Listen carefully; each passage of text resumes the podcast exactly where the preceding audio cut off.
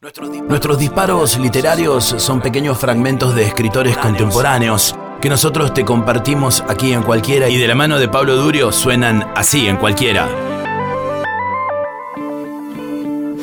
Edward Louis, nacido como Eddie Beleguel, es un escritor e intelectual francés. Saltó a la fama por haber escrito a sus 22 años el libro Para acabar con Eddie Beleguel, en el que contaba cómo había sufrido la constante violencia y discriminación por parte de su familia y de todo su pueblo ubicado en el norte de Francia. Si bien se convirtió en un bestseller mundial, la novela le costó parte de su familia y una constante pelea con la prensa tanto conservadora como progresista de Francia. Desde Para acabar con Eddie Beleguel, Pablo Durio nos lee el siguiente fragmento en nuestros disparos literarios.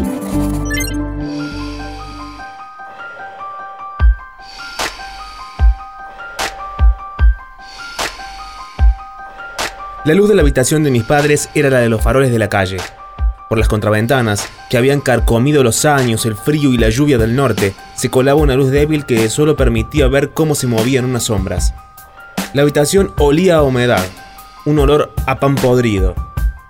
Por lo demás, la luz al filtrarse dejaba ver el polvo que volaba por el aire, como si flotase, como si se moviera en otro tiempo que transcurriera más despacio.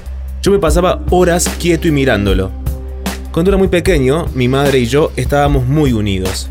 Eso que dicen de los niños, lo cerca que pueden estar de sus madres, eso fue antes de que la vergüenza abriese una distancia entre nosotros. Antes de esa vergüenza, ella le decía a todo el mundo que se dejara que yo era desde luego hijo de mi madre, que no cabía la menor duda. Cuando se hacía de noche, se adueñaba de mí un miedo inexplicable, no quería dormir solo. Y eso, que no estaba solo en mi habitación.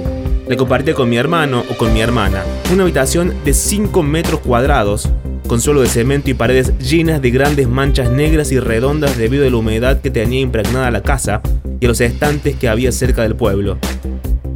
El apuro que le entraba a mi madre, digo apuro porque no podía decir vergüenza, aunque de eso era de lo que se trataba, cuando le preguntaban por qué mi padre y ella no arreglaban la casa. Yo tapaba las manchas de humedad con carteles de cantantes de variedades o con protagonistas de series de televisión que recortaba de las revistas.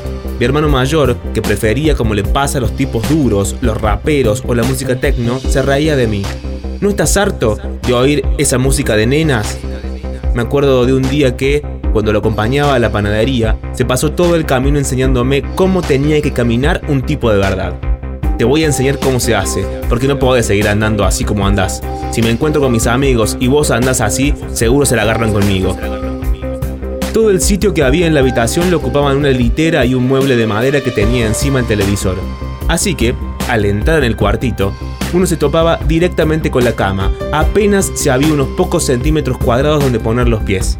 Un sitio que llenaba, que saturaba la presencia única de la cama y del televisor. Mi hermano se pasaba toda la noche viendo la televisión y no me dejaba dormir. En general, había adoptado la costumbre, hasta los 10 años, esto no es normal, decía mi madre, este niño no es normal, de ir siguiendo a mi madre por toda la casa. Cuando se metía en el baño, la esperaba en la puerta. Intentaba abrirla a la fuerza, daba patadas en las paredes, chillaba, lloraba.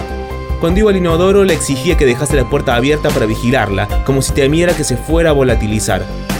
Se le quedó la costumbre de dejar abierta la puerta siempre, mientras hacía sus necesidades, y más adelante esa costumbre me repugnaba. Mi madre no cedía a la primera.